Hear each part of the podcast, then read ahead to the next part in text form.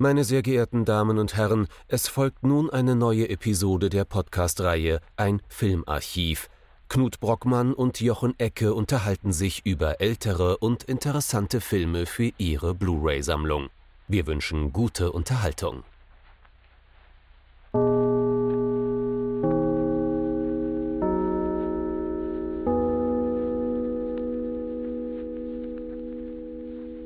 Hallo Knut. Hallo Jochen und hallo liebe Zuhörerinnen und Zuhörer zu einer neuen Folge von unserem Filmarchiv. Wir haben so viele Länder noch gar nicht erforscht und jetzt haben wir uns gedacht. Wir bemühen uns aber. Wir das bemühen ist, uns. Das ist ja, durchaus ein Bestreben, dass wir haben, verschiedene genau. Kinokulturen auch zu entdecken. Genau, und jetzt haben wir die Chance, am Anfang, so ziemlich am Anfang einer Kinokultur, die ja durchaus sehr, sehr wichtig ist, mal äh, reinzuschnuppern. Und zwar ist das in Mexiko dank der Indicator-Serie, die zwei sehr, sehr frühe Filme rausgebracht haben. Unter anderem wohl auch den ältesten Horror-Horror-Film oder nennen wir die älteste Geister-Story aus dieser Im Tonfilm Zeit. zumindest. Im, Im Tonfilm. Tonfilm. Ja, es gab Wo- ja kaum Stummfilm Genau, in Mexiko, Mexiko, hatte kaum stumm. Ja.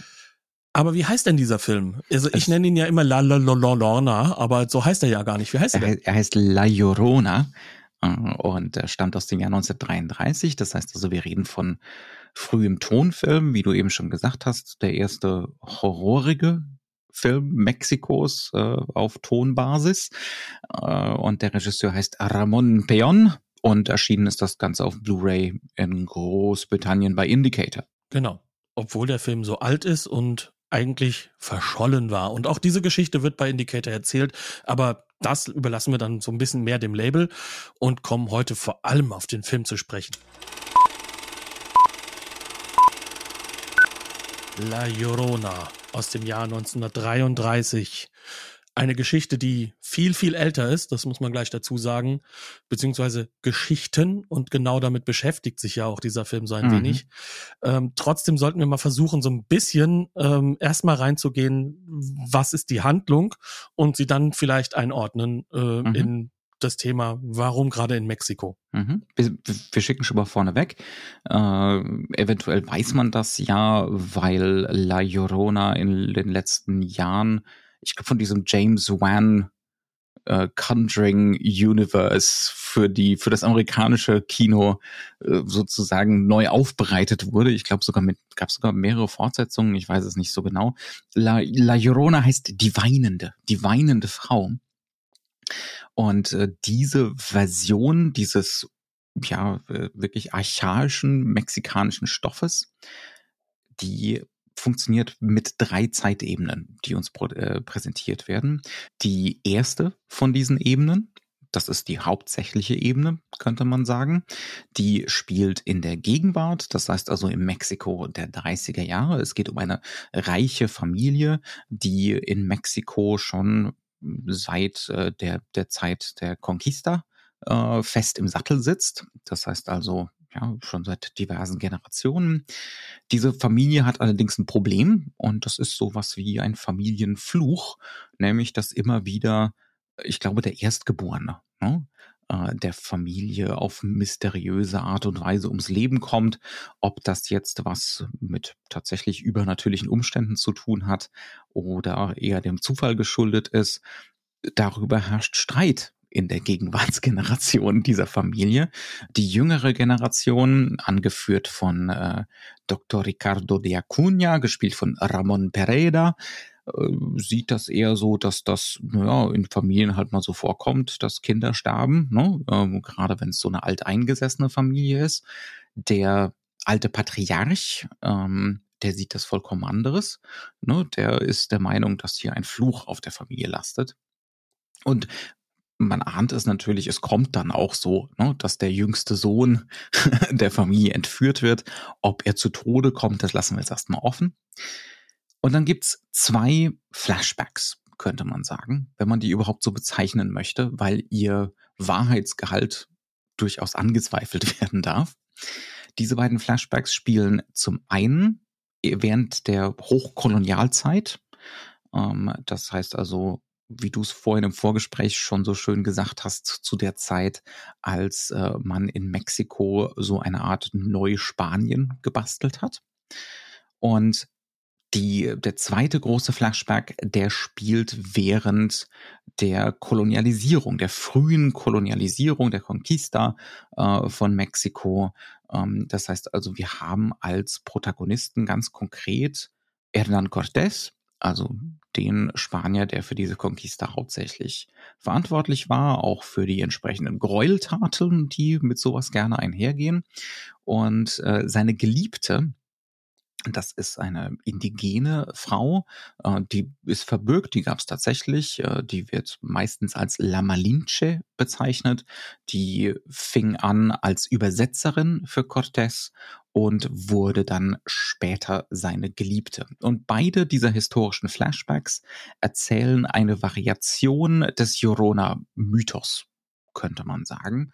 Es geht darum, dass eine junge Frau ähm, oftmals aus Adelsgeschlecht, in diesem Fall, ähm, zumindest in der ersten Variante, ist das der Fall äh, von ihrem äh, Geliebten zwar einerseits ein Kind hat, aber andererseits verstoßen wird, eben weil sie Teil der indigenen Bevölkerung ist und der Geliebte ist ein alteingesessener spanischer Patriarch.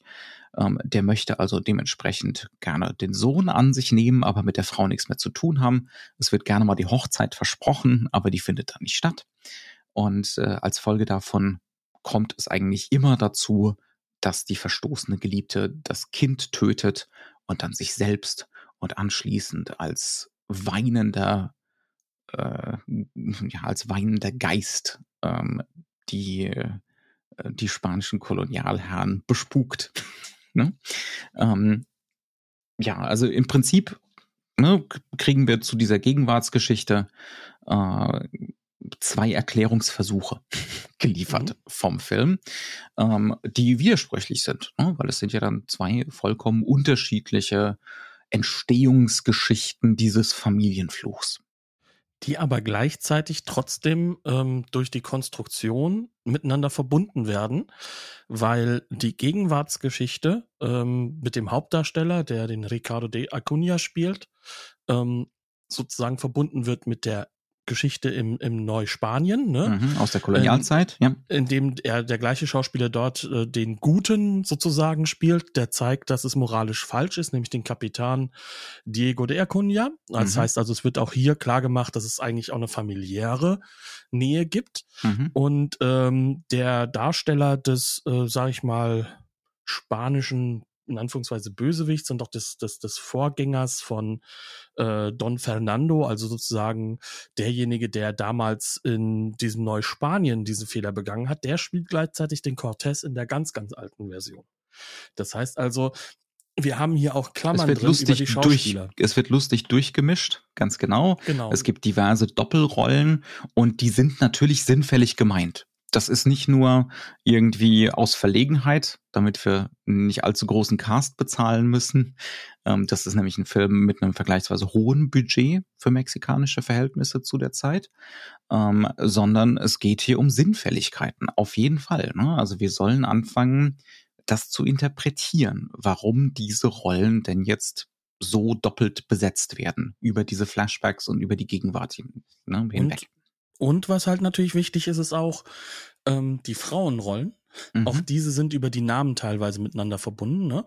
Du hast auf der einen Seite hast du ganz am Anfang sozusagen, also im zweiten Flashback, wenn man so möchte, in der ganz alten Geschichte zur Zeit der Conquistadores, äh, die äh, La Malinich, äh, La, La, La, La, Malinche. Wenigstens Malinche. ich nicht alleine. ähm, äh, die auch ja Doña Marina genannt wird. Die mhm. ist ja glasklar, ist ja Azteken. Ne? Mhm. Und nee, nicht Azteken. Nee, die ist von, ähm, äh, also oh, die historische Figur ist nicht Azteken. Die war sogar ziemlich heftig gegen die Azteken. Okay. Ähm, aber auf so. jeden Fall indigene Bevölkerung. Also indigen, mhm. ja. ja. Aber die äh, Figur, die halt sozusagen in dieser Zwischenzeit spielt, also im neuen Spanien, die hat einen aztekischen Nachnamen. Mhm. Also hat aber dann den Vornamen Anna, der wiederum verweist dann auf Anna Maria de Acuña. Mhm. Ja, und da haben wir das, ne? Donna Marina, Marina und Mhm. Maria und Anna auch gedoppelt. Das heißt also, Mhm. auch durch die Namen werden hier Konstruktionen geschaffen, die sozusagen uns zeigen sollen, dass das läuft hier zusammen. Das Mhm. kulminiert jetzt hier in diesem Jetzt. In Oder es wiederholt Zeiten. sich. Ne? Bezieh Ja. Beziehungsweise die Vergangenheit ist im besten Gothic-Sinne, in, ne, im, besten Sinne der Schauerromantik in der Gegenwart immer noch präsent. Was Es- aber ja. dann schon bedeuten würde, und da sind wir ja schon mittendrin, ne? Mhm. Ähm, sind denn diese, diese Flashbacks sozusagen auch wirklich als Zeitlichkeit zu sehen? Gehören die Mhm. zusammen? Oder sind das Legenden? Und ich glaube, der Film macht relativ klar, das sind Legenden Mhm. und du ziehst diese Bezüge aus dem Jetzt, ne? Ja. Mit äh, Anna Maria de Acuna, mit dem de Acuna und was weiß ich. Und die beziehst du sozusagen in diese Legenden hinein Mhm. und dann mach du mal was draus. Mhm. 1933. Genau, leg da deine Sinnhaftigkeit rein. Und der Film stellt damit die Konstruiertheit ne, dieser, dieser ganzen Geschichte aus und auch der Legenden. Ne? Also das ist enorm für 1933, wie sehr das eigentlich so ein Metafilm ist. Ne? Also ein Film, der uns konstant jenseits davon, dass es natürlich eine schöne Gothic-Nummer ist, dass es eine schöne Suspense-Nummer ist und so, ne? ähm, wie der Film insistiert darauf, ähm, dass solche Sagen und Legenden eben kulturelle Konstrukte sind. Ne? Ähm, und die können eingesetzt werden, die haben Nachhall in der Gegenwart, ähm, die können aber auch neu aufgedröselt werden und neu erzählt werden und so weiter und so fort. Also das ist, das ist schon mal was, was äh, enorm clever ist an der ganzen Nummer. Ne? Mhm. Auch was Ähm, er weglässt übrigens, weil Mhm. äh, diese Legende ist ja so aufgefächert, dass du ja, ähm, sag ich mal, eine auch in den späteren Filmen sehr, sehr stark verankerte Situation hast, dass es dann ja auch irgendwie sowas mit dem Wasser zu tun hat, dass Mhm. sie eigentlich ihre Kinder ertränkt hätte und genau gegen die stellt er sich ja, sondern nimmt stattdessen lieber eine Variante, in der sie durch ein ja Ritualmesser, so, so, so Mhm. Aber ein aztekisches, das habe ich nachgelesen, ist wirklich Mhm. aztekisch Das ist aztekisch, äh, ja. äh, durch dieses Ritualmesser ermordet werden Mhm. und dann sich dann halt auch selbst ermorden. Ja.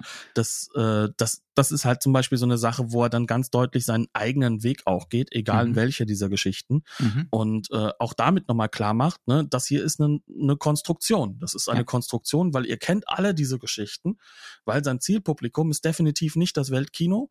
Es ist definitiv nicht, äh, ne, 1900, äh, 1900 sag ich schon 2022, zwei Herren aus Deutschland, sondern sein Zielpublikum ist erstmal grundsätzlich äh, ein mexikanisches, beziehungsweise Mhm. eines, was äh, in diese, auch, auch in den USA, sag ich mal, so eher New Mexico und Co. unterwegs ist, also wo mexikanische Hintergrund ist. Das Wir heißt können also, vielleicht einen kurzen Exkurs machen.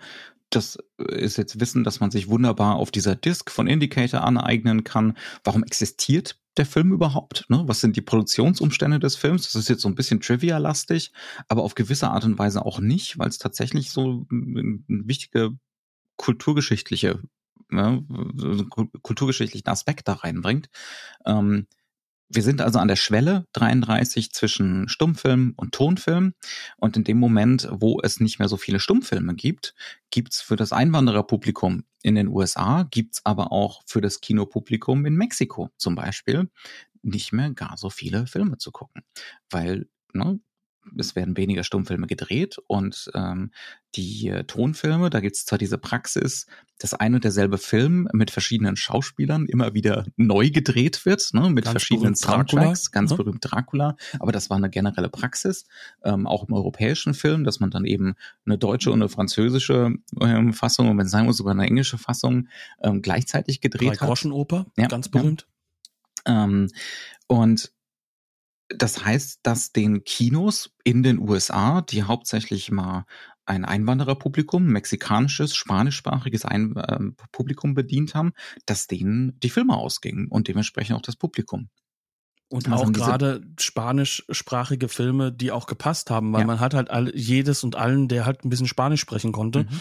einfach mal von in Los Angeles von der Straße geholt. Das sind schon einige, aber die sprechen halt auch unterschiedliche Akzente und das merkst du natürlich als amerikanischer Produzent, der vielleicht gar kein Spanisch spricht, gar nicht so sehr. Ja. Aber natürlich fällt das im Kino dann in gerade in Mexiko, Mhm. aber halt überhaupt beim spanischsprachigen Publikum, denen fällt das natürlich auf, wenn da plötzlich irgendjemand mit einem iberischen Einschlag redet und mhm. nicht mit einem mexikanischen Einschlag. Mhm. Ne? Und dementsprechend haben sich jetzt Kinos, Kinoketten tatsächlich zusammengeschlossen und eine Produktionsfirma gegründet. Ähm, und der Film ist das Ergebnis davon. Ne? Also man hat sich dann mit Ramon Peon jemanden geholt, der in Hollywood ausgebildet wurde, der also da ne, enormes technisches Wissen mitbringt. Der hat vorher in Kuba gedreht, äh, jetzt ist er in Mexiko gelandet. Das ist, glaube ich, ist das der erste, bei dem er in Mexiko dann tatsächlich auch Regie führen so ich durfte? Weiß, ja. Ich glaube also das, schon. Ne? Ähm, das also es gibt eine schöne kleine äh, 15-minütige Mini-Doku über seine Enkelin, die den Film ja mit ausgegraben mhm. hat wieder, weil der war ja verschollen, ähm, wo sie halt sozusagen zu ihrer Familie hingeht, weil das mhm. ist so ein richtiges Familienstück. Also mhm. es gibt eine ganze Menge kleine die ganze Kinder Familie zu sehen. Ist im Film. ja, vor allem die kleinen Kinder, die sind in einer Szene, da hat er einfach alles, was unter fünf, sechs Jahren ist, an einen Tisch gesetzt und aus der Familie stammt. Und Kuchen mampfen lassen. genau, also das ist so, so wirklich in der Hinsicht ist das so, so, so ein Familiending und äh, er war so wirklich mit der, der, der, derjenige, der mit als erstes gemacht hat. So viel ich weiß, 1932 ist das Ganze losgelegt, 33 mhm. war das, große Jahr. Mhm. Und äh, bei ihm ist es dann noch wirklich so, dass das so sein erster Film dann war auch. Ja, und er hat bis in die 70er, glaube ich, Filme gemacht. Also der hatte eine ganz ordentliche Karriere. Ne? Das ist ähm, so eine ähm, Art äh, Großvater des, des mexikanischen Kinos. Also ja, einer schon gehört, der wichtigen. Ja. Dass der gerade dann versch äh, verschollen war, ist halt natürlich eine Zeit gebunden, aber es lag nicht daran, dass man den Mann vergessen hatte. Mhm. Und wir haben es eben vorhin schon gesagt, es gab kaum mexikanischen Stummfilm. Das wusste ich vorher auch nicht. Aber was man daraus für eine Schlussfolgerung ziehen kann, ist, dass es für viele Länder wohl der Beginn von einem nationalen Kino war, dieser Wandel vom Stummfilm zum Tonfilm. Ne, ähm, ja, das muss wohl außerhalb von Europa, genau. Ja, das muss wohl so gewesen sein, ähm, weil der universelle, ne, die universalie Stummfilm plötzlich weg war. Ähm, und da haben wir hier ein wirklich sehr schönes Artefakt. Abgesehen davon ist das wirklich ein sehr cleverer, sehr intelligenter Film. Und dann kommen wir jetzt vielleicht genau auf diese Themen wieder zurück. Man kann gar nicht umhin, als diesen Film als ziemlich bewusst, und das ist auch für 33 wieder krass, als, als sozusagen postkolonialen Film zu lesen. Ne? Also der, genau. das will der Film unbedingt. Ähm, er, und bis zu einem gewissen Punkt in seiner Zeit sogar auch als feministischen Film. Mhm, auch das ja. würde ich als These mit aufstellen. Natürlich, also ja. diese Vermengung ist da drin. Das mhm. ist natürlich Wahnsinn. Es ist natürlich ne, kein moderner Feminismus, weil es die Frau in der Opferrolle ist. Jedes in der Mal, damaligen ne? Zeit, 1933. Ja, aber We have a long way to go. Mhm. Muss man ganz ehrlich sagen. Ja, ja, ja, aber für die damalige Zeit und für ein wahnsinnig patriarchales und damals noch reiches Land ne, ja. sollte man da schon mal trotzdem drauf hinweisen. Mhm. Ja, auf jeden Fall. Was ist jetzt die These dieses Films? Wir haben, und da müssen wir vielleicht noch ein bisschen mehr von der Handlung hinzufügen. Wir haben hier ein altes koloniales Haus, Mehrgenerationenhaus. Ähm, da wohnt der Opa und äh, da wohnen die Kinder und da wohnen die Enkel. Und dann gibt's eine Dienerschaft in diesem Haus. Und das Gebäude selbst stammt noch aus der Kolonialzeit. Das heißt, das steht da schon ein paar hundert Jahre rum. Ähm, und wir kriegen gesagt, hier wiederholt sich dieselbe Geschichte. Ne, dieser Kinderraub, dieser Kindermord immer und immer und immer wieder, ähm, eben wie in diesen Virona-Geschichten. Und wir kriegen dann auch relativ bald mit, die Dienerschaft, die da auch schon seit Generationen dient. ja, die werden ähm, dort reingeboren quasi, als Kinder sind, schon. Ähm, die, waren, die waren genau in diese Dienerpositionen reingeboren. Äh, das wird mehrmals im Dialog betont. Ähm, und das ist natürlich größtenteils indigene Bevölkerung oder gemischte Bevölkerung, also diese Mestizenbevölkerung. Ne? Ähm, und das sind natürlich diejenigen, die die Kinder entführen und die Kinder umbringen. Es gibt dann entsprechend auch einen schönen aztekischen Altar äh, in den Geheimgängen äh, des, äh, des Anwesens. Das heißt also, die Dienerschaft kennt das Gebäude, wie du schon so schön gesagt hast. Ich will den, ich klau dir gerade den Punkt. Immer gerne. Das ist ein sauguter Punkt. Die Dienerschaft kennt das Gebäude besser als die eigentlichen Hausherren. Ne? ähm, die Geheimgänge, die, die Gothic-Nummern mit, ich drücke einen bestimmten versteckten Hebel und dann geht die Geheimtür auf, etc. pp. Ähm, das kennt die Dienerschaft sehr, sehr gut. Äh, also sie kennen das Unterbewusste sozusagen ihrer, mhm. äh, ihrer Chefs. Die, die, die unterdrückten Erinnerungen, ähm, die dunklen Gänge und natürlich ist das Haus Mexiko. Ne? Das ist die, das ist die zentrale Metapher. Ähm, und in diesem Haus wiederholt sich oder das Haus ein Sinnbild für die koloniale Geschichte. Das ist schon die These des Films. Das ist natürlich jetzt auch unsere These, aber es ist, es ist ziemlich offensichtlich. Das Haus ist ein Sinnbild für die koloniale Geschichte Mexikos, für die symbiotischen Verhältnisse, die ne, zwischen indigener Bevölkerung und den Conquistadores und den Kolonialherren herrschen bis zum heutigen Tag. Denn es ist ja so, diese Dienerschaft, die lebt mit den Kolonialherren zusammen. Alle 20, 30 Jahre bringt man dann mal ein Kind um. ja, um, um sozusagen Rache zu nehmen. Ähm, aber ansonsten, äh, ja, ist man da in Lohn und Brot ne? und äh, kümmert sich auch rührend, ob jemand noch einen Tee haben will vorm zu Bett gehen und solche Geschichten. Ähm, das zum einen, das heißt aber nicht, dass der Film so ein simples Bild zeichnet von ne, die, die Dienerschaft als Täter und die Kolonialherren als Opfer. Es ist alles weitaus komplizierter und super clever gemacht, wenn man ein bisschen genauer hinguckt. Das hängt natürlich sehr stark auch damit zusammen, dass der Film eine Sache ziemlich deutlich macht, nämlich diese, sag ich mal, die Diener als die Indigenen und die anderen als die Spanier. Das ist ja schon lang nicht mehr so. Also ja. das ist so eine der ersten Sachen, die dieser Film klar macht, ne? Mhm. dass da ähm, du kannst auch noch so sehr Don Fernando heißen, aber du hast mit Sicherheit auch indigenes Blut in dir. Das ist mhm. das äh, also du bist Mexikaner ja. als allererstes Mal. Ne? Also das heißt also, wir haben nun mal dieses äh, diese Geschichte und diese Geschichte, die werden wir auch nicht zurückdrehen können und wir sind alle Teil der Schuld dieser Geschichte aus mhm. den Zeiten der Conquistadores. Wir sind auch alle gleichzeitig, aber auch, also mit wir meine ich jetzt natürlich die, die, die Mexikaner, ne? Wir sind aber auch alle gleichzeitig ähm, Opfer mhm. dieser Zeit der Conquistadores. Das heißt also, wir sind das Ergebnis dieser ganzen Sache. Und wir reproduzieren und, diese Zeit immer genau, und, und immer wir, und wir, immer wir wieder. Wir verhandeln ja. es eigentlich nicht, sondern reproduzieren es aber gleichzeitig durch das Reproduzieren verhandeln wir es ja trotzdem. Also mhm. das ist so das, was der Film sozusagen uns da auch mitgibt und weswegen er auch uns eigentlich nie sagt, welche dieser ähm, Flashbacks denn jetzt korrekt ist, ob die jetzt als eine Linie zu sehen sind, ob das jetzt Legenden sind. Mhm. Ähm, und vor allem zeigt er uns ja auch, wenn wir ein mexikanisches Publikum sind, welche Variante er davon verwendet, um uns einfach immer wieder klar das, zu machen. Das muss man sich echt mal, muss man sich echt mal geben, ne? Unzuverlässige Flashbacks.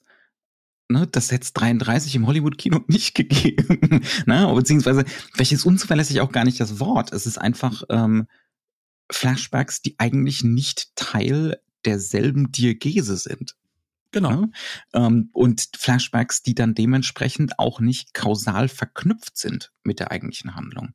Und das nee. stellt der Film aus. Und dann ist natürlich die Sache, wer versucht jetzt wie da Kausalität reinzubringen? Ne? Das ist auch ein Thema des Films. Ja. Die Dienerschaft äh, versucht, die Erzählung an sich zu reißen. Warum diese Entführung und dieser, es wird dann noch, ne, der Opa wird umgebracht, das, der Sohn wird, äh, wird entführt, also der Patriarch muss sterben, der zukünftige Patriarch muss, aus, muss auch sterben. Ne? Also der Erstgeborene, ähm, der Zweitgeborene darf dann ja. eigentlich leben, weil der Patriarch selbst war schon der Zweitgeborene, weil ja. mit vier Jahren ja immer der Erstgeborene tot ist. Mhm. Und was die Dienerschaft dann macht, äh, schwarz vermummt, ne, der, der, der Mönch mit der, der Mönch mit der Kette, mit der Kutte, was, was ist auch immer. Später der Peitsche. Mit der Peitsche. ähm, es gibt, es gibt so eine relativ gemächliche Verfolgungsjagd durch die dunklen Gänge, die dunklen Geheimgänge des Hauses. Ähm, und einer von den Dienern legt dann ein Buch mit einer Variante der Jorona-Erzählung unter einen Stein der dann auch entsprechend wackeln muss, damit man es dann später auch findet. Ne? Ähm, und was, warum macht er das? Das sollen wir natürlich rekonstruieren, damit die Herrschaften, die hohen Herrschaften des Hauses, das als Grund annehmen. Ne, diese Variante ne, und dann dementsprechend konstruieren, ah, hier die indigene Bevölkerung, äh, die nehmen gerade Rache, äh, indem sie, indem sie das Kind entführen und dann später umbringen. Ähm, das heißt also, die Dienerschaft versucht, die Hoheit über die Erzählung ne, und über die Kausalität der Erzählung an sich zu reißen. Ganz klassisch. Ja, ja. also das ist mhm. so das, was wir heute aus jedem zweiten äh, ähm, ja, Murder Mystery Krimi kennen. Mhm. Dass wir ja heutzutage immer sozusagen auch von dem Mörder die Konstruktion der, der, der, der, sag ich mal, der Selbstwahrnehmung halt und immer ich, drin Und ich haben. würde es wieder tun. genau, ich würde es wieder tun und es gibt ja. einen Grund, warum ich das gemacht habe und hier mhm. kannst du ihn nachlesen oder hier kannst du es sehen. Ähm, ne? Also die purpurnen Flüsse mhm. all over again sozusagen. Aber ja, halt und jetzt, jetzt könnte man sagen, okay, das ist jetzt das, was wir annehmen sollten, ne? das Ganze als Rachegeschichte sozusagen. Aber dann gibt es in diesem Film ziemlich insistierende Muster, die ein sehr viel komplexeres Bild zeichnen. Ja.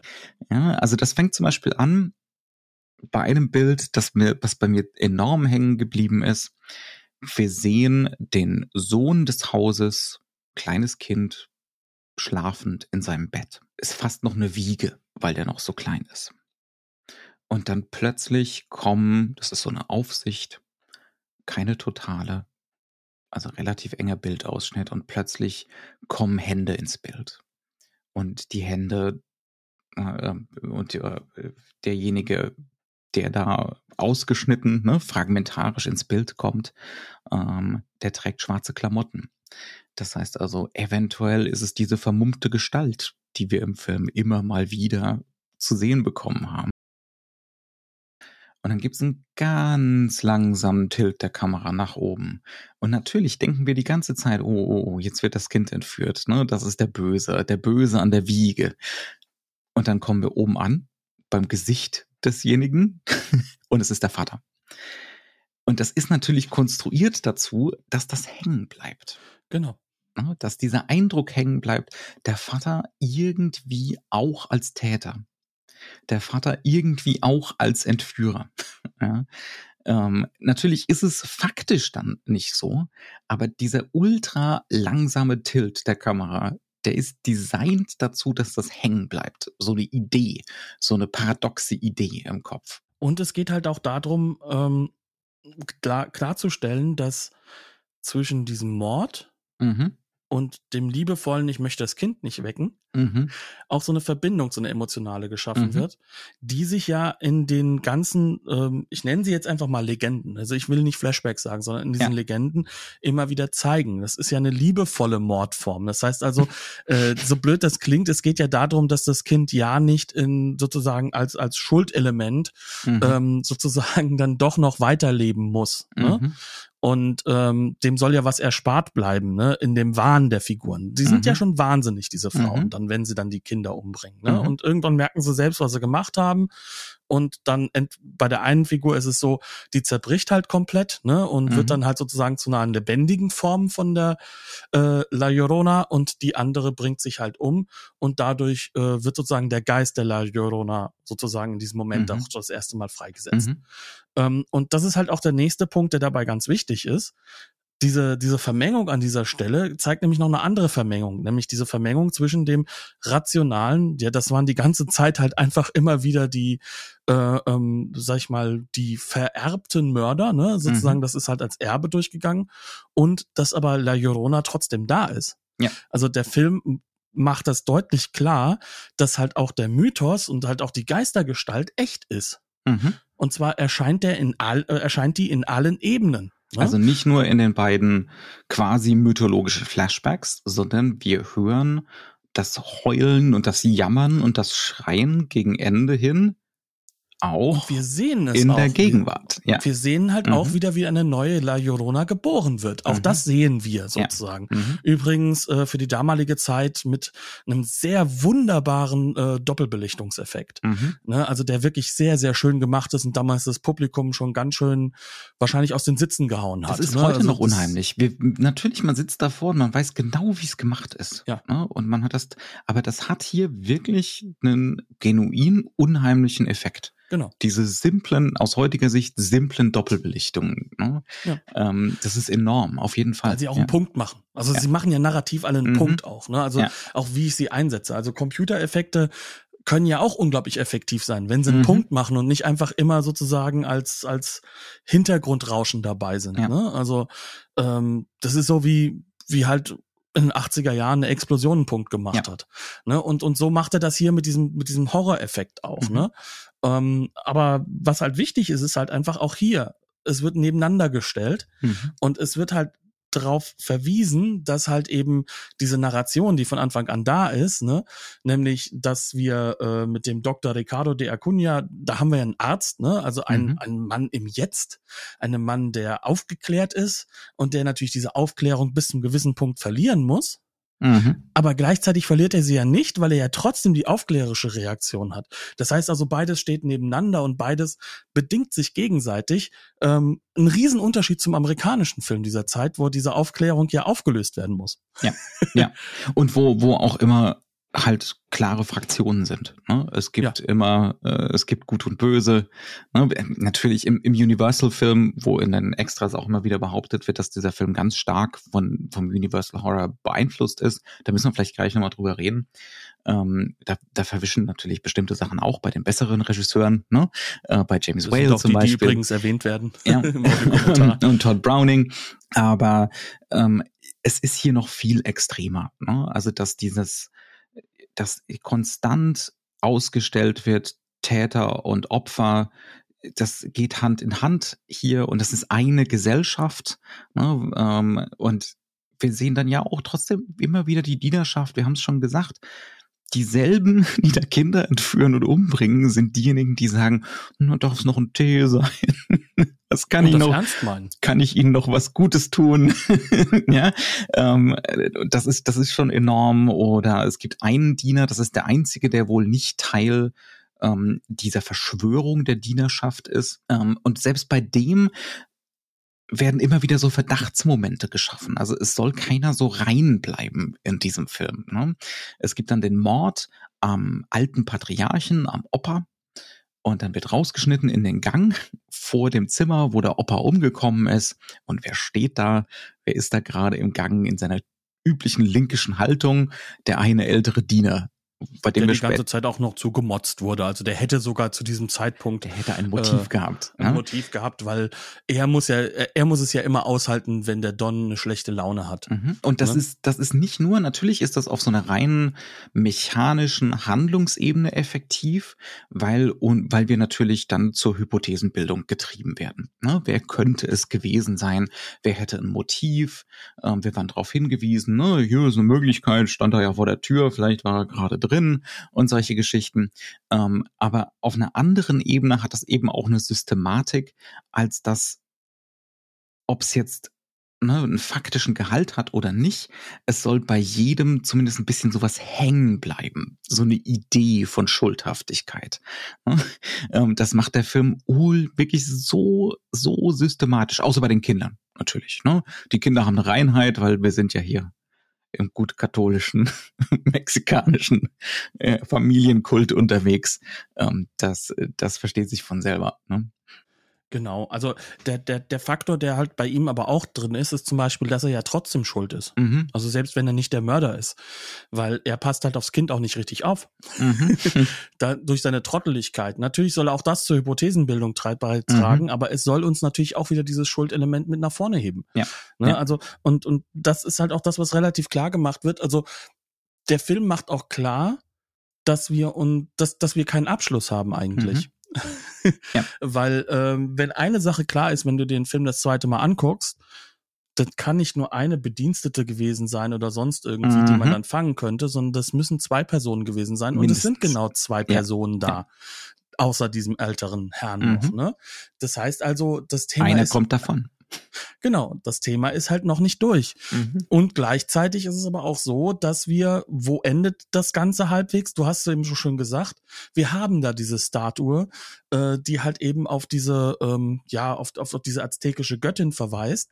Die ja wiederum halt auch für, ähm, ne, für, für Leben Anfang und, Tod, Ende, Anfang Geburt und, Ende, Tod. Ja. Geburt, ähm, halt auch so eine Art Schutzpatronin der, das klingt jetzt so westlich, sorry, ähm, äh, der, der, der Midwives, also sozusagen, also auch derjenigen, die halt einfach dafür sorgen, dass eine Geburt halt auch funktioniert. Mhm. Ähm, also das, das, das hat halt alles so einen so, einen- so, einen- so einen gewissen Extra-Geschmack, der noch dabei ist, weil das ist im Keller. Im Keller des Hauses steht sowas oder hinter dem Haus. Ne? Mhm. Ähm, Und das war schon immer da. Das, das ist das Fundament. immer da. Das ist das Fundament des Ganzen. Das ne? Fundament ist das Präkoloniale. Ne? Ja. Und das geht ja auch nicht weg.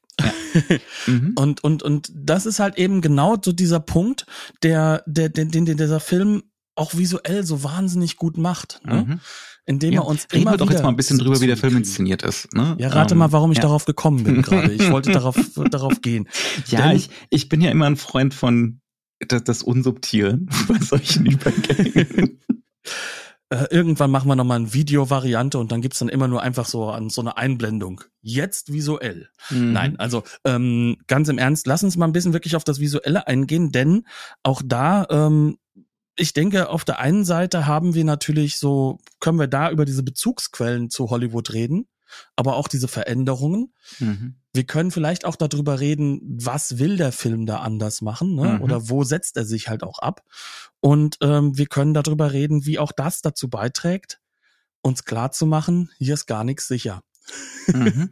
muss mal zu sagen. Lass uns doch mal einfach mal ähm, Also wo der Film einfach systematisch von, die, von der Hollywood-Norm abweicht, die er sehr genau kennt. Ganz Ne? genau und Ja. wirklich mehr als sehr genau kennt, weil handwerklich könnte dieser Film mit dem Budget, was er hat, mit der Mhm. Kamera, auch mit, Mit, den der Ausstattung, Kameraleuten, es ist wirklich prachtvoll, gerade im Kostüm. Ne? Im Kostüm, aber halt auch die, ähm, auch gerade das, das, das äh, Neuspanien, also diese Neuspanien-Phase, das ist Ja. teilweise ja neu gebaut. Das ist ja ein riesiger Studiobau. Mhm. Also nur die Kirche nicht, da, so, so, da konnten sie sogar in die echte Kirche rein. Mhm. aber das ist ein Studiobau, ne?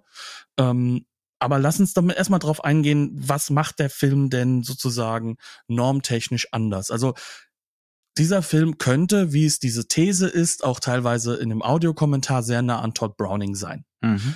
Also die Also handwerklichen Mittel Eine spezielle Variante von Universal Horror. Ne? er, genau, und zwar von einem der ganz großen Regisseure. Ne? Also Mhm. es werden zwei Regisseure erwähnt. Es sind natürlich die beiden besten bei Universal Horror. Es gab noch eine ganze Menge mehr, sonst wäre es ja keine Serie an, an Genrefilmen. Aber erwähnt werden halt im Endeffekt James Whale, Und der ja selbst irgendwie so eine eigene Figur ist, der für sich ja halt auch eigentlich so ein bisschen den, den, den, den Europäer bei Universal gibt. queer, ganz klare Orientierung nach Europa. Ja. Glasklar, ne? Also auch in seinem ganzen Auftreten her. Mhm. Und du hast halt auf der anderen Seite halt eben Todd Browning. Ne? Todd Browning, der halt auch ähm, die ganz großen Horrorfilme teilweise äh, etabliert hat. Mhm. Und dann wird halt einfach gesagt, na ja, gut, äh, der Film orientiert sich schon sehr, sehr stark daran. Es hat so diese Melange aus Stummfilm und Mhm. nicht-Stummfilm, die auch bei Todd Browning natürlich sehr stark drin ist, weil der sich halt auch schon sagt von Haus aus irgendwo, es gibt so Elemente, die sollte man beibehalten. Die will ich Ich nicht sag mal, verlieren aus dem Stummfilm. ich, Ja. Genau, die möchte ich nicht verlieren. Nahaufnahmen in Vignetten, solche Sachen halt, Mhm. die sind sehr, sehr stark bei Todd Browning noch drin. Ja. Und das hat auch dieser Film übernommen. Ne? Und man Mhm. merkt, dass äh, viele der Leute wahrscheinlich sogar mit ihm gearbeitet haben. Ne? Das ist ja, Hollywood ist ja äh, sozusagen in der Hinsicht ja auch eine Industrie im wahrsten Sinne des Wortes. Ne? Ähm, aber wo wendet sich der Film ab? Todd Browning ist ein Regisseur der kontrollierten Form. Mhm. Er möchte alles kontrollieren, es muss alle dem Narrativ untergeordnet werden. Das ist halt eben Hollywood pur. Das, das, das ist klassisch jemand, der gerade den Tonfilm in Hollywood prägen wird wie kaum jemand Es anderes. kann auch mal bei ihm exzessiv werden. Ne? Also es kann auch mal in, in Richtung von was Eskalierendem gehen, aber das hat immer noch was Kontrolliertes. Das ist bei dem Film hier nicht so. Das ist null hier so. Also Ja. wir, wir können uns ja zum Beispiel mit den Themen auseinandersetzen, wo bricht er denn auf? Das eine ist, dieser Film nimmt sich aus dem Stummfilm die bewegte Kamera. Mhm. Ne? Also äh, wir können hundertprozentig sagen, mit den Kameras, die du da zur Verfügung hast, hast du nicht die Möglichkeiten wie im Stummfilm, weil sie dürfen ja nicht so rattern, das sind größere Monster. Aber der Film macht mit Das ist wie so ein VW Käfer Genau, am Anfang. ist ein VW Käfer auf dem Dolly ähm, Mhm. den der hier gesetzt wird, ne? Weil man möchte egal wie ein Dolly haben. Man möchte unmögliche Konstruktionen haben. Ja, ja. Man möchte Bilder von ganz oben haben, die ein Ornament eines Raumes darstellen Mhm. aus dem aus dem aus dem wirklichen Top-Down-Winkel. Ne? Mhm. Das ist so der eine Punkt, der sehr sehr stark da drin ist. Auch Ja. Push-ins über einen Dolly, solche Mhm. Dinge, die halt einfach sauschwer umzusetzen sind und Sich- wo du einfach merkst, es ruckelt. sich ein, ja, sich einen Schnitt sparen, ähm, einerseits, indem man mit der Kamera rausfährt, m, zum Beispiel aus einer halbtotalen auf eine totale, ähm, aber auch Raum öffnen, ne? Die, die, die teuren Kulissen zeigen auf diese Art und Weise und irgendwie fast schon körperlich erfahrbar machen, ja. und dabei halt einfach die Ruckler mit in Kauf nehmen, Ja, ja. die du sonst halt, äh, du hast so schön gesagt, äh, André Bazin mag es, ne? Ja. Also wir kommen gleich noch zu einem André Bazin-Moment pur. Mhm. Ähm, aber das Wichtige ist halt einfach, es Das geht hier um schon- den der hat- Effekt. Fast schon so Jean Vigo-Qualität, aber ja, gehen wir mal gleich. Genau, also ist, das ist das ist so ein Effekt. Ähm, du siehst regelrecht, wie Jean Renoir in diesem Moment äh, Mhm. de, dem ähm, Peon äh, so einen dicken Schmatzer auf die auf die Backe gibt, weil er das toll findet. Ähm, und dann hast du diese diese Sequenz, in der im Endeffekt das Familiengathering stattfindet, der Mhm. Familie Relativ Peon. weit am Anfang des Films. Ganz am ne? Anfang, genau. Wir haben gerade dieses Ornamentbild von einem, ja, Die Tische vier- von oben. Tisch ne? von oben, der Ja. so ein bisschen wie eine Konstruktion von vierblättrigen Kleeblättern aussieht, ne? Mhm. Und ähm, an sich schon sozusagen auch zeigt Reichtum, ja. Reichtum, jugendstilig, so ein bisschen. Ne? Genau, aber halt auch vor allem, äh, also jugendstilig halt heißt auch, ne, das musst du dir auch schon 33 erstmal wieder leisten können. Mhm. Es ist, es ist halt sozusagen ein Prachtbau. Ja. Mhm. Und dann kommen die Kinder. Und diese Kinder, das sind, das, das erfährt man halt auch in den Vielleicht, Extras. vielleicht als Exposition, ne? Es ist Kindergeburtstag. Das ist der Kindergeburtstag, der vierte Geburtstag. Das ist sozusagen das Zeichen, Ja. der Kleine muss sterben als Mhm. Erstgeborener. Aber er feiert den Geburtstag und drumherum sitzen Er überall will noch Kinder. mal einen drauf machen. Genau. er weiß es natürlich nicht besser. Es sind am Anfang auch nur 13 Kinder da und da erfahren wir dann halt auch, oh Gott, oh Gott, ne, 13 ist ja eine schlimme Zahl und was weiß ich alles. Das 14. Kind kommt dann natürlich zum Glück. Aber diese Kinder sind keine Schauspieler.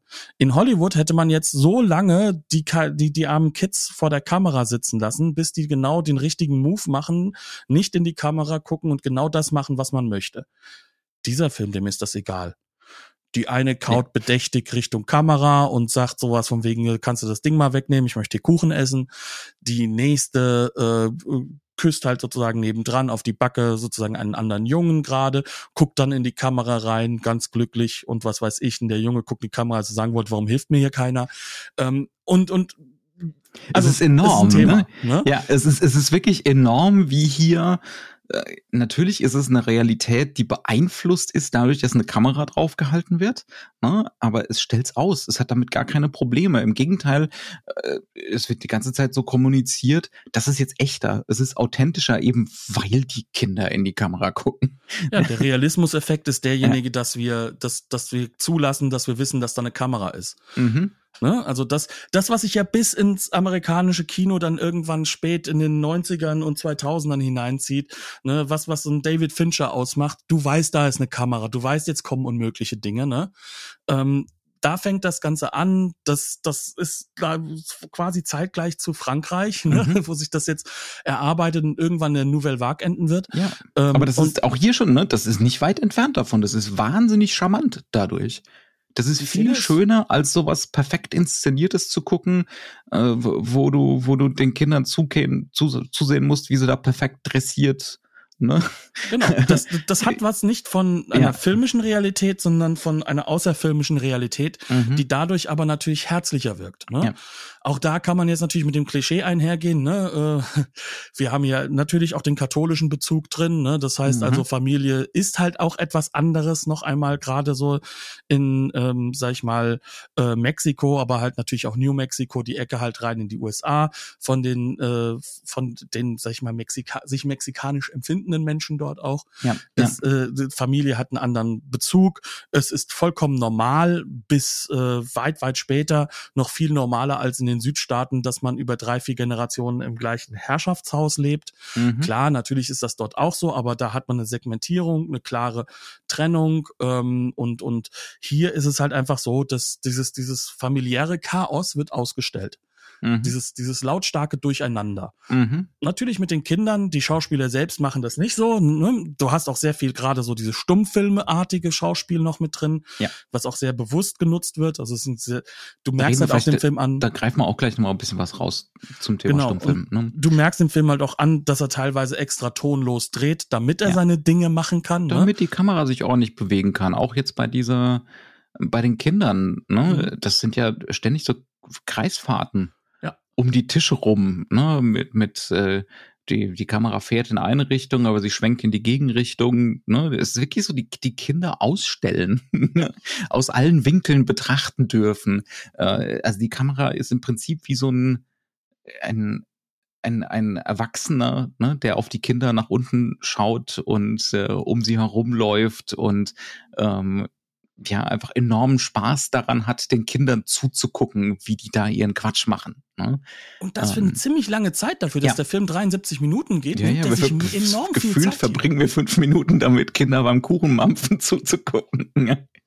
ja. ja, und das ist, das ist dem Film sogar sehr, sehr wichtig, dass, mhm. dass, dass er das immer wieder in den Vordergrund hebt. Ja. Aber glasklar, ganz am Ende, ähm, ist es dann doch schon so, dass dieser Effekt natürlich ähm, sich nicht beißt, aber eingebettet wird dann trotzdem in diese klassischen narrativen Elemente. Ne? Mhm. Aber auch da ist es halt so, dass der Film ähm, sich Aspekte nimmt, gerade auch aus dem Universal Horror, ne, mhm. was ja logisch ist. Horrorfilm zu Zeiten von Universal Horror, natürlich sind da irgendwo Bezüge, ne? Aber was er halt eben macht, ist, dass er sich immer mehr noch diese Stummfilmthemen noch stärker nimmt. Also ja. klar, Todd Browning hat das auch viel drin logischerweise. Mhm. Aber dieser Film macht das noch viel radikaler. Und man hat mhm. so manchmal das Gefühl, dass die Musik auch immer nur dann da ist, wenn du gerade Stummfilm hast. Und mhm. ähm, wenn dann jetzt der Tonfilm angeht, dann geht auch die Musik rabiat weg. Wenn das ist so. Ich glaube, das waren technische Einschränkungen. Wird das nicht genau. irgendwo genau. auch ja. tatsächlich gesagt? Ja, ja das geht nicht das, beides gleichzeitig.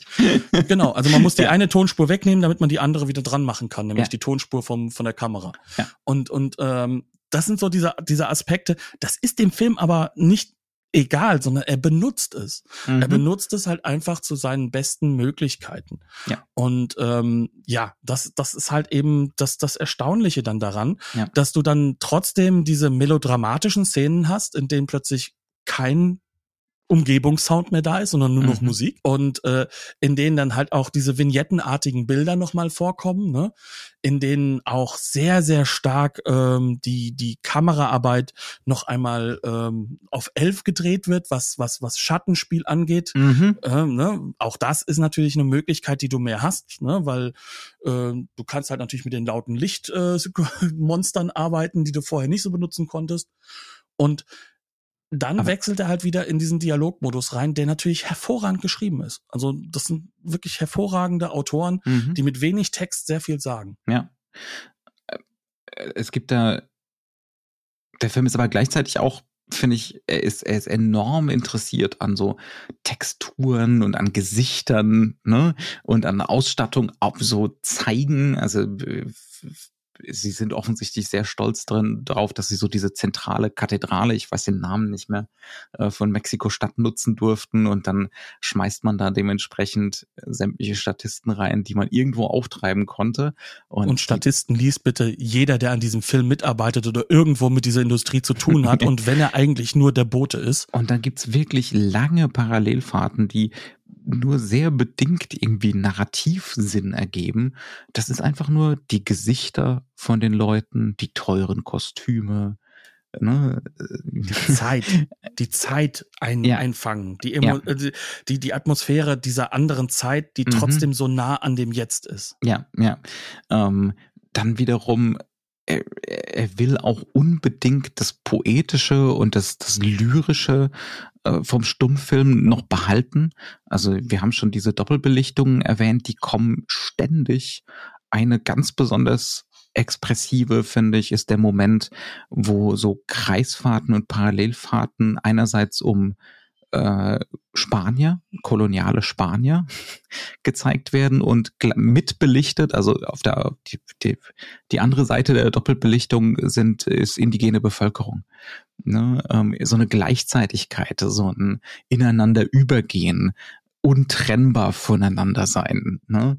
ähm, was ja auch wirklich zu der These des Films gehört. Ne? Das, es gibt nicht mehr diese zwei Parteien. Es gibt nur noch eines, was eben Mexiko ist ne? ähm, und was Mexiko ausmacht. Ähm, das, das ist enorm eindrucksvoll und das ist auch toll fotografiert mit, äh, ne, ähm, also wirklich, wirklich super Sachen, die wirklich so evokativ sind, die gar nicht die gar nicht so sehr eine, eine narrative Bedeutung haben, ne? um das zum ja. zehnten Mal zu sagen. genauso wie diese, äh, genauso wie diese Wechsel, ne? Also wo er ja. sich auch beim Stummfilm bedient. Ähm, der Stummfilm hatte ja eine wahnsinnig starke ähm, soll ich mal sagen, ein, ein Repertoire an äh, Szenenwechsel über äh, Vignettenwechsel mhm. und was weiß ich alles. Wischblenden und, und solche Geschichten. Genau. Ne? Ja, diese, ja. diese ganzen verschiedenen Blenden waren halt enorm und hier hat er sich halt entschieden für so eine Art Uhrzeitblende. Und die, die nutzt er, glaube ich, 10, 15, 20 Mal mhm. in diesem Film. Und natürlich sollst du halt zum einen sehen, boah, ist das eine coole Blende. Mhm. Auf der anderen Seite, ich glaube, dass es mit der Uhrzeit durchaus halt ja, auch ja. gedacht ist. Es geht hier mhm. um Zeitlichkeit, ne? Ja. weil es ja auch meistens dann genutzt wird, um zwischen den Zeiten zu springen. Ja. Ähm, und, und das ist, finde ich, auch nochmal so ein Zeichen dafür, wie dieser Film sich halt allem bedient, was das Kino zu bieten hat. Also das mhm. ist jemand, der ist halt einfach Kino-Fan gewesen, hat mhm. das Handwerk gelernt und weiß jetzt genau, wie er das alles einsetzen kann. Und er setzt es so ein, wie er es für richtig hält, für die Geschichte, die er erzählen möchte. Und das ist halt eine Geschichte, die ist mexikanisch, mhm. die ist nicht US-amerikanisch, ja. die ist nicht europäisch.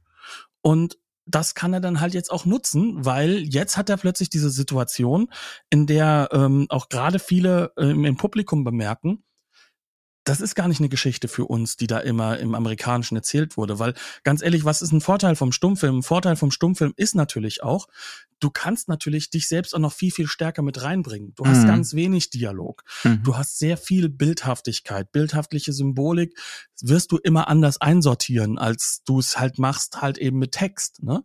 Und je mehr der Text jetzt plötzlich übernimmt, desto mehr wird halt auch klar, na, jetzt wird er deinem radebrechenden Spanisch da mir nochmal zugeordnet, aber das ist nicht meine Geschichte. Das bin ich ich. Ja, ja. Das bin ich ja. das ist weit mhm. weg von mir.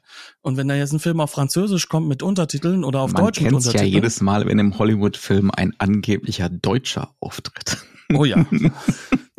Das, das, das, das kennt man sehr gut. Ja, und genau mhm. das, das passiert halt hier. Und das ist natürlich ein Effekt, wo man dann, dann bemerkt, das, was ich in die anderen Filme reingetragen habe, ne, das kann ich hier nicht mehr reintragen. Ja, ja. Also ich kann nichts mehr von mir mit einbringen in diese Konstruktion dieser Welt. Das heißt also, dieser, dieser ganze Effekt, den, den wir ja immer gerne in diesem Formalistischen beschreiben, ne, diesen, ähm, dass ich meine Hypothesen bilden kann, was das Ganze denn bedeutet und was es auch für mich bedeutet, dass, dass ich sozusagen mit Akteur bin dessen, der mhm. die Narration aufbaut, das wird blockiert. Ja. Und hier wird es halt wieder aufgemacht und also zwar sperrangelweit, Hand, ne? sperrangelweit und zwar handwerklich ja. auf einer Ebene, wo man sagen kann, er nutzt alles, was er nutzen muss. Mhm. Der kann, der kann genau das benutzen, was er möchte, aber halt narrativ ganz, ganz deutlich anders geprägt mhm. und halt eben genau so dieses, dieses Element des, des Brüchigen mit drin haben, mhm. das, und da muss man halt einfach sagen, in dem US-amerikanischen halt definitiv so nicht drin ist. Ja. Weil, weil da das Indigene noch immer nicht das Schuldelement ist. Ja. Man muss auch sagen, ähm, es gibt auch Brüchigkeiten, die sind dann eher so, ne, die, da, da funktioniert es dann halt auch einfach nicht. Ne? Also Klar. Äh, Herr Ramon Peon ist definitiv nicht der Richtige, wenn es um Action geht. Ne? Also da wird's manchmal das Rumfuchteln echt, mit dem mit dem Säbel, das war ja, das war also schon wirklich. Es gibt mehrere äh, Degenkämpfe ne, während dieses Flashbacks äh, zur Kolonialzeit und die sind ja, also die sind einfach gar nichts, ne, um um ganz ehrlich zu sein. Es gibt auch so ein paar Verfolgungsjagden, Jagden, wo es rumpelt wo einfach die, ja. die, die, wo, Schnitte wo du dich halt auch gefragt hattest, ne? Mhm. Das sind doch alles klassisch ausgebildete Schauspieler. Mhm. Also die meisten sind ja auch im Theater ausgebildet. Ja. Und wenn du Natürlich eine Sache im Theater lernst, ja. dann ist es Fechten. Mhm. Also ja.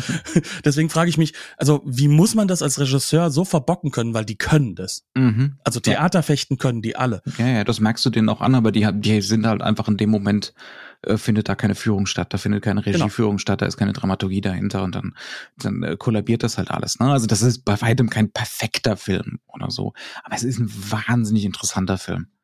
Und er macht eine Tür für uns auf. Ja. Ne? Also der Punkt ist ja, dass alles, was wir jetzt hier da zusammen recherchiert haben, ist ja ne, mit Sicherheit nur Spitze des Eisbergs und vielleicht mhm. auch teilweise vollkommen falsch verstanden, weil ne, da sitzt da hier der moderne Europäer ne, und guckt halt sozusagen in diese Welt von damals zurück und und natürlich mit einer gewissen Arroganz, weil wir ja technisch so viel weiter sind. Ne? Und und dann dann dann kommst du natürlich da an Grenzen. Und damit würde ich gerne ein bisschen auf die Blu-ray zu sprechen kommen mhm. und auf die äh, dieses Glück, dass der Film überhaupt da ist. Da, sagen wir mal ganz ehrlich, jetzt als Gesamtpaket ist das eine von den schönsten Discs seit langem. Ja. Ähm, gar nicht mal so sehr, weil es so vollgepackt ist, sondern weil alles gut ist. Genau. Das Booklet ist akademisch und schön und liefert viele sehr gute Hintergründe. Die, äh, die Features, die mit drauf sind, eines davon da geht es um die Familienzusammenhänge, wo die Enkelin oder Urenkel, ich glaube die Enkelin, ne, mhm. die für die Restaurierung zuständig war, also die es geschafft hat, den Film wieder zu finden. Zwar nur als 16 Millimeter Kopie, ne? nicht als 35. Dritte Generation, das ist ein, ja. das ist monströs, da überhaupt noch mal was rauszuholen. Ja. Und die, die dann aufdröselt quasi als Video-Essay, was der Film für ihre Familie bedeutet, ist toll. Ähm, dann von einem Experten für mexikanisches Kino, der das einordnet, ähm, ein Feature das Schwächste ist fast noch der Kim Newman Audiokommentar. ne? Ja, weil aber, er sich halt natürlich, natürlich auch sehr stark immer, auf seine, seine ja, Qualitäten halt. Genau, der, der hat halt ganz klar den westlichen Bezug und dann kommt halt Todd Browning und ne, ja, das ist ja ein Epigone hier, ne? und die anderen Aspekte interessieren ihn merklich nicht sonderlich oder er nimmt sie vielleicht auch gar nicht sonderlich wahr, sagen wir mal ganz Aber ehrlich. Er versucht ne? es, also er versucht ja. ja, also du merkst ihm an, der hat sich einfach auch nochmal durch alle La Llorona Filme durchgeackert, die mhm. er so mhm. finden konnte. Also, aber trotzdem ist es natürlich so, wenn du da jemanden in New Mexico sitzen, äh, in, in, in Mexiko Stadt sitzen hast, der, ähm, ich weiß gerade jetzt irgendwie so ein New Mexico wieder. Ach Gott. Also in Mexiko-Stadt sitzen hat, der halt einfach das mexikanische Kino als sein Thema hat. Natürlich, mhm. natürlich geht das tiefer. Ne? Ja, ja. Also das ist ein super Disc. Ne? Ähm, und, und, atemberaubend gute Qualität für das, was da an Basismaterial da ja, ist. Ja, auf jeden und Fall. Man muss trotzdem natürlich damit rechnen, es knackt und kracht an vielen Ecken und Enden. Mhm. Da war nicht mehr rauszuholen. Ja, aber schön, dass es jetzt ne, dieses Blick im Archiv ist. Ja, genau. ja, ja. Gut. Sind wir durch, ne? Ja. Herzlichen Dank fürs Zuhören. Ähm, lasst uns alle eine Reise ins mexikanische Kino nehmen. Vielleicht nicht so sehr jetzt in den aktuellen mexikanischen äh, TV-Filmen, das muss jetzt noch nicht sein, aber das mexikanische Kino ist spannend. Ja. Vor allem ja. mit diesen Anfängen. Ja. Dementsprechend. Habt eine Bis gute Zeit. Mal. Tschüss. Bis dann.